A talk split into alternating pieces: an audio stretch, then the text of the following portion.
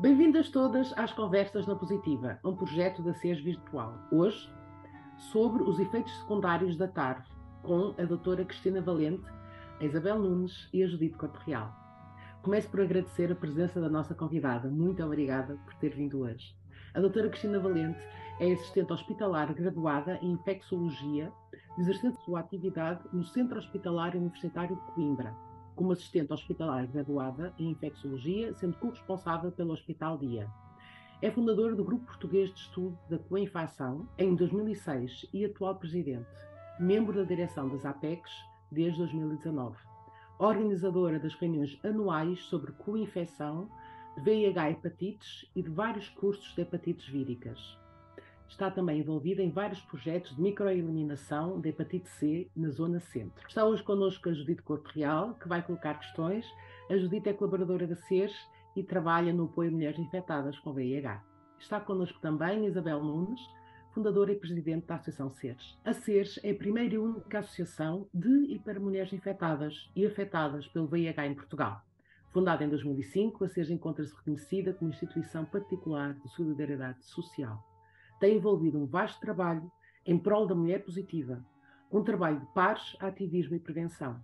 A SES acredita que a capacitação e empoderamento da mulher é essencial para reduzir as suas vulnerabilidades, garantindo a sua dignidade e o respeito pelos direitos humanos, assim como a saúde sexual. Eu sou Raquel Freire, sou cineasta e trabalho com a SES desde que fui convidada pela sua fundadora Isabel Nunes. Faço as campanhas que podem ver nas redes e vou facilitar esta partilha. Vamos agora ouvir questões que foram colocadas por várias mulheres sobre os efeitos secundários da TARF. Vou passar agora à Isabel. Isabel? Muitas vezes temos o colesterol e os triglicerídeos elevados. Pode-se dever à terapia antirretroviral? O que é que podemos fazer para reverter esses resultados?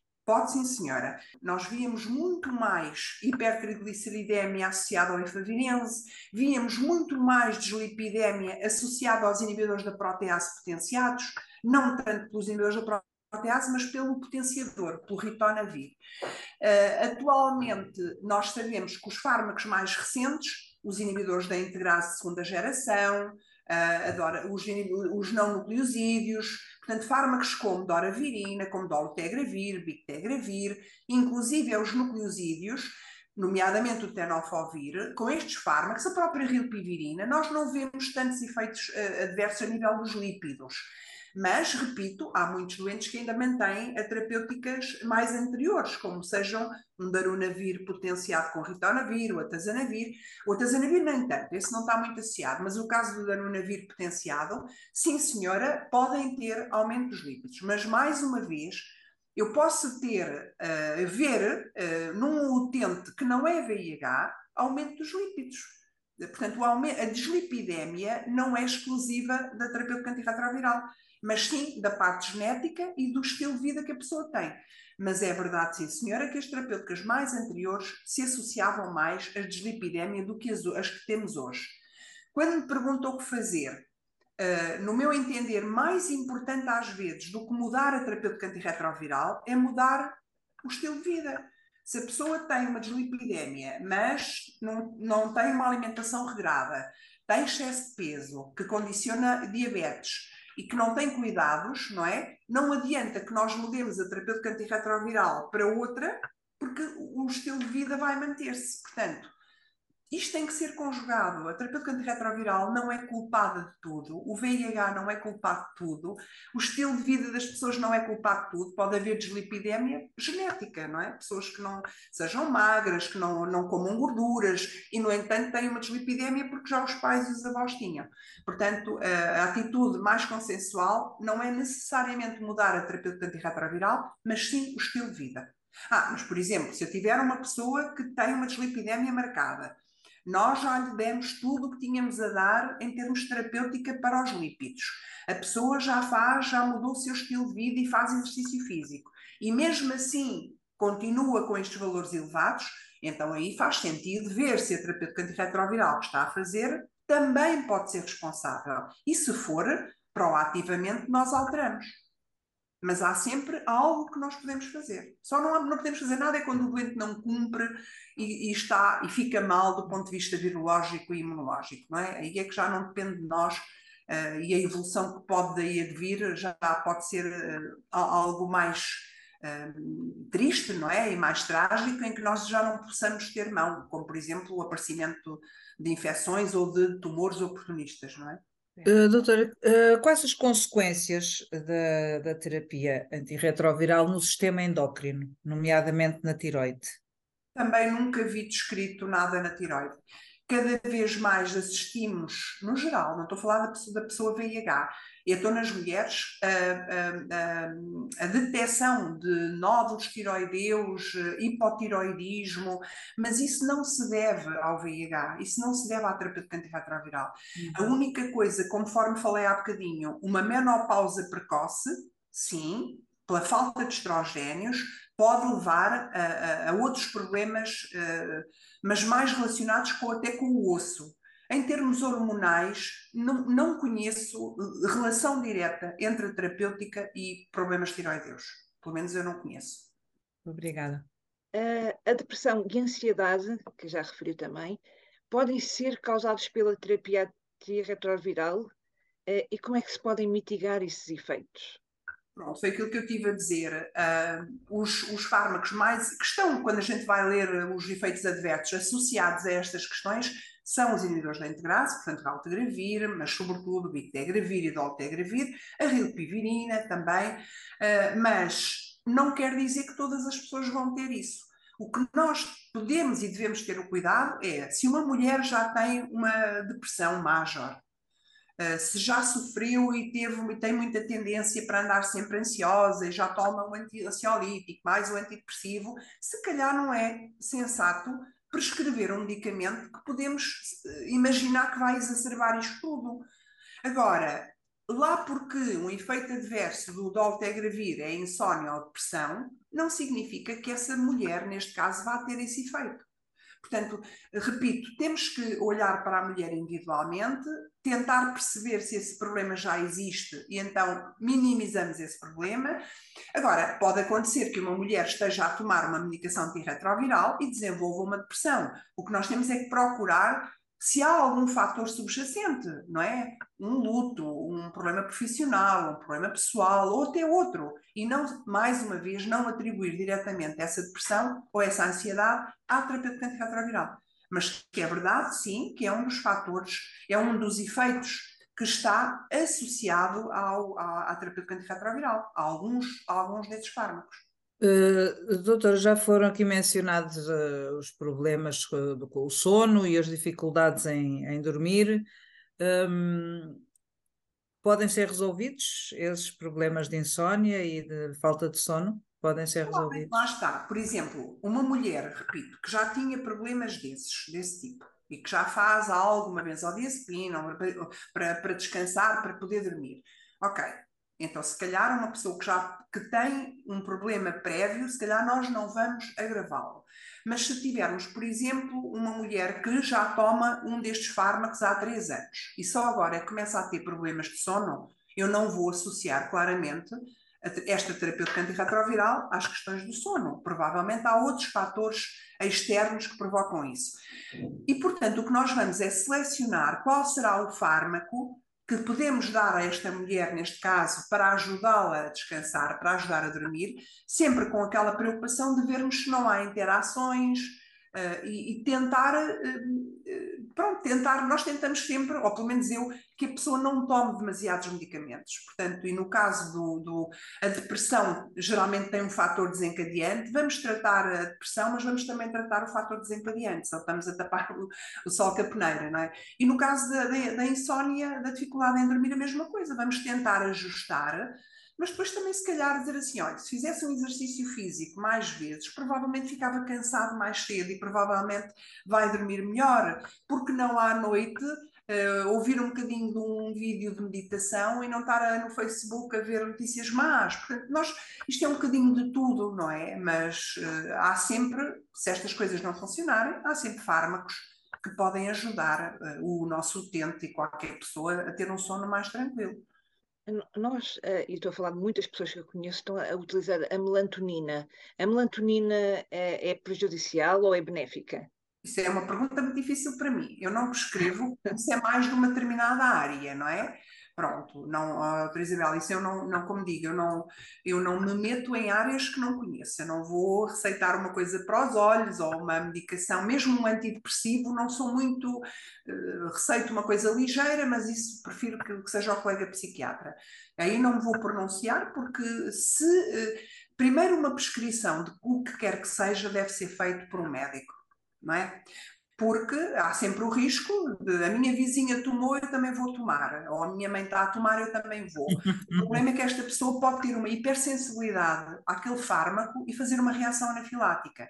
Esta pessoa pode estar a tomar um fármaco que é absolutamente contraindicado com essa comedicação. E é uma das regras que eu digo sempre, sempre aos meus clientes, é tragam sempre a medicação que estão a fazer Nomeadamente, o doutor, mudou uma medicação da, da tensão. E qual é essa medicação? Porque eu tenho que ver se aquela medicação vai ser compatível com a medicação antirretroviral. Portanto, a prescrição deve ser feita por alguém que sabe o que é que está a prescrever, quais são os efeitos adversos, quais são as interações e se aquela pessoa é de facto a candidata para esse medicamento. Por isso, como digo, hum, eu não prescrevo hum, fármacos que não são da minha área hum, a não ser, claro, não vou deixar uma pessoa hipertensa ir para casa ou uma pessoa com hiperglicemia ir para casa, mas uh, é, é, deve ser sempre prescrito, qualquer medicamento deve ser prescrito com senso e por alguém que sabe qual é o teor, que fármaco é aquele que estamos a, que estamos a dar. Obrigada. Eu agora passava à questão. Muitas vezes as pessoas queixam-se de frequente cansaço. É também possivelmente um efeito secundário? Uh, como podemos reverter esse efeito? Não, Isabel, não, é, posso dizer que quando ouço as pessoas dizer há muito tempo que, que, andam cansadas, uma coisa que me assalta é uma hepatite crónica. Muitas vezes a hepatite C e a hepatite B, as pessoas podem estar infectadas, não terem sintoma nenhum, exceto cansaço. Pronto. Mas primeiro temos que excluir. A pessoa anda cansada, mas perguntamos: dorme bem? Há quanto tempo não tira férias? Quantas horas trabalha por dia? Uh, portanto, isto são muitas vezes fatores que nós no dia a dia sabemos bem que causam cansaço, não é? Pronto. Uh, e, e, fazer um próprio teste. Eu vou passar um fim de semana de dois dias em que não vou trabalhar em casa, nem, nem no, trabalhos domésticos, nem trabalhos de computador, vou tentar descansar, vou tentar arejar, vou tentar dormir bem, até fazer exercício físico para me cansar e dormir bem, e depois a pessoa logo vê como é que se sente. O cansaço associado à terapêutica antirretroviral, não. O cansaço associado ao VIH, sim, se ele não tiver controlado. Se uma pessoa tiver VIH e andar não a cumprir a terapêutica e que anda uh, completamente desregulado em termos de carga viral detectável ou de CD4 baixos, ou então anda lá mais qualquer coisa que não foi detectada. Lá está um vírus, uh, um vírus de hepatite C que não foi detectado, um vírus de hepatite B que foi detectado. Um, Ainda recentemente, um, um caso que recebi, enviado do médico de família, porque andava com cansaço e com, uh, já não me recordo qual era outro sintoma, só me lembro agora por causa do cansaço, andou um mês a fazer estudo, estudo estudo e nunca foi pesquisado o vírus da hepatite C e a, e a mulher era portadora do vírus da hepatite C. Portanto, um, o cansaço só por si, associado à terapêutica antirretroviral, não é comum. Uh, podemos falar de envelhecimento precoce devido à TARV? Eu, eu ia só acrescentar aqui okay. à, à, pergunta da Judite, é se podemos falar de envelhecimento precoce devido ao VIH. Sim, embora o que se passa hoje, mais uma vez repito, não é aquilo que se passava há uns anos atrás.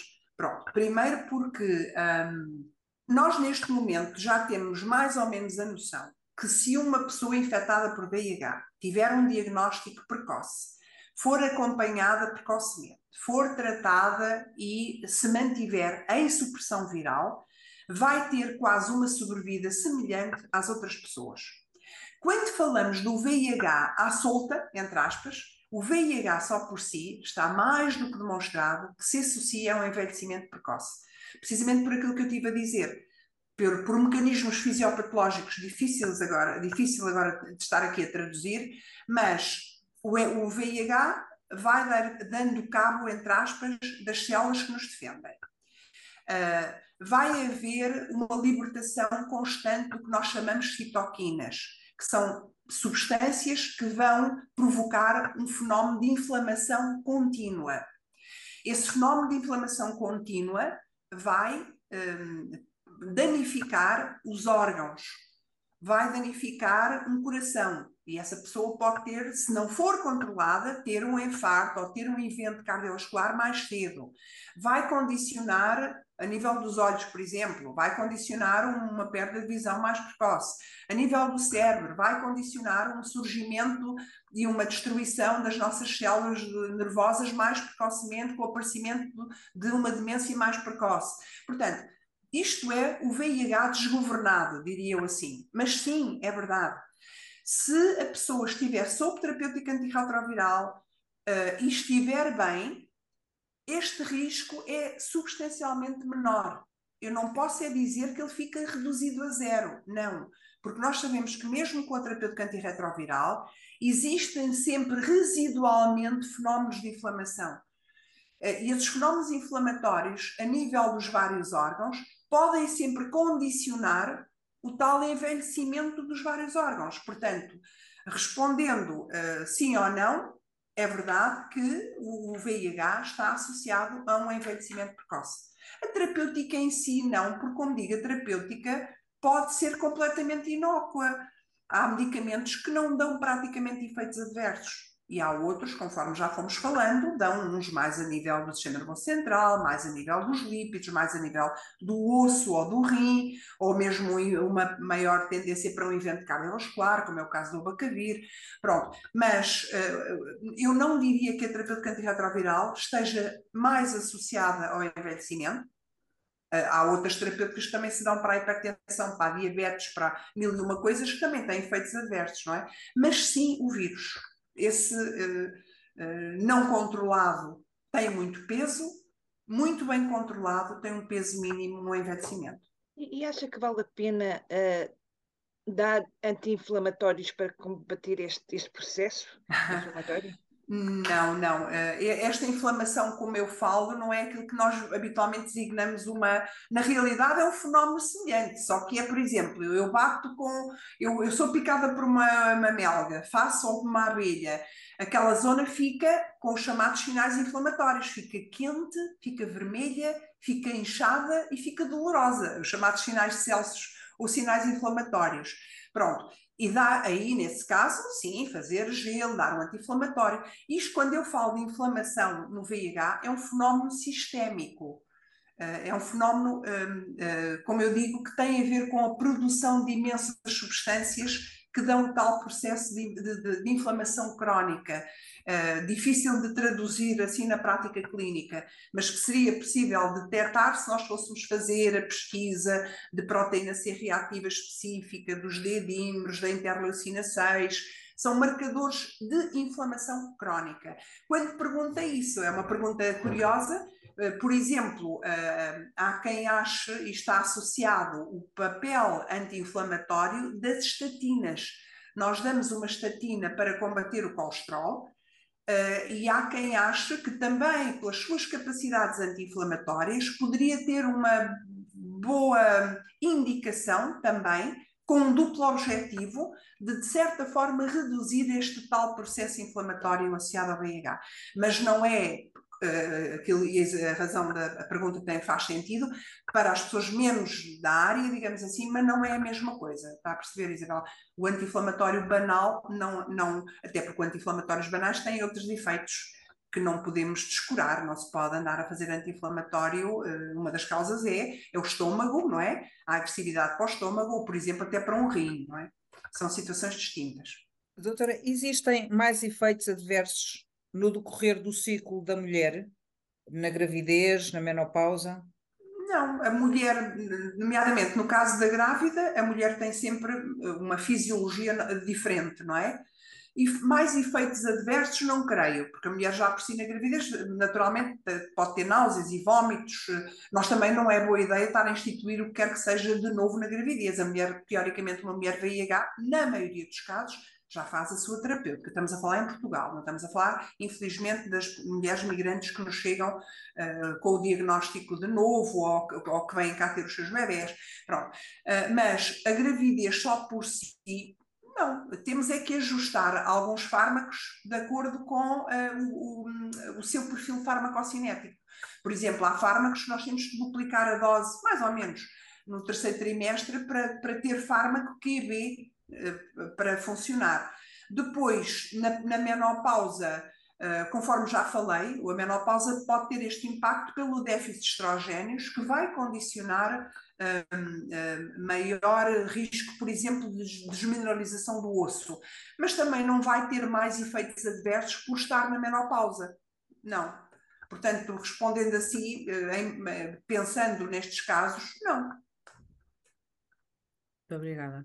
A minha última pergunta, se calhar não faz sentido, porque já foi contrariada aqui, e, mas uh, eu lembro-me de ler em, em, diversos estudos que as mulheres têm mais efeitos secundários devido à tarde, mas como referiu, isso não é, não é, não é verdade. Uh, eu, portanto... eu, pode haver estudos que possam dizer isso. Uh, o que está associado claramente e mais na mulher, sobretudo na mulher de raça negra, é o aumento de peso eventualmente alguns efeitos de facto neuro, neuropsiquiátricos. Mas o que eu lhe conto pela minha experiência uh, e que acompanha há muitos anos, noto que os homens se queixam muito mais de, de, do efeito adverso do que a mulher, curioso. A mulher é mais tolerável. Agora, anteriormente, há uns anos atrás, isso era mais notório, que de facto a mulher era mais um, também os fármacos eram diferentes, não é? Ali, por exemplo, a lipodistrofia. Uma, um homem que notasse uma, uma pregazita na cara não era tão relevante do que era para uma mulher. Um, uh, ah, o facto, por exemplo, a dor de cabeça já preocupa a mulher não no período menstrual, uh, não, muitas vezes também no período de uma menopausa precoce. Havendo uma cefaleia provocada por um medicamento, nomeadamente o efavirense, podia-lhe exacerbar se calhar tirando esses dois, o aumento de peso, eventualmente algumas, algumas queixas de cefaleia ou de. Não, não, no, no, no, dia, no resto, digamos assim, ah, o problema ósseo sim, mas isso tem a ver com a parte dos estrogénios, não é? Agora, tudo o resto, por exemplo, o risco cardiovascular é muito maior no homem. Uh, o, a dislipidemia depende se a mulher for obesa, terá mais tendência para, para, para ter uh, mais do que o homem como lhe digo, isto é assim aquilo que eu, que eu mais pelo, pela minha experiência e com os novos fármacos e nos, mais, nos anos mais recentes, não noto que isso seja tão, tão notório em, em relação ao homem. E as próprias mulheres é que também podem, embora, claro, há, como em tudo, há, há pessoas que são muito mais hipersensíveis a, um, a, um, a uma, uma queixa do que outros, não é? Obrigada. Agradeço muito à doutora Cristina Valente pelas suas respostas e mais uma vez pela sua valiosa contribuição para estas conversas na positiva, para que todas as mulheres que estão em casa também não se sintam tão sozinhas e possam sentir que são acompanhadas de outras formas e não só quando vão ao hospital. Escrevam para a SERS com as vossas questões, deixo aqui o alerta. Sempre tiverem dúvidas e muitas questões surgem nestas alturas, não se isolem. Escrevam para a SERS, para o nosso site, para o nosso Facebook para o nosso Instagram, continuem a, a manter-se ativas, ou seja, cuidem-se, tratem-se, testem-se. Obrigada a todas. Obrigada, obrigada a todos também. Obrigada. Obrigada, obrigada também. muito obrigada, doutora Cristina Valente. Okay. Até à próxima obrigada. conversa. Estou convosco e com todas as mulheres infectadas por VIH. Obrigada. Muito obrigada. obrigada.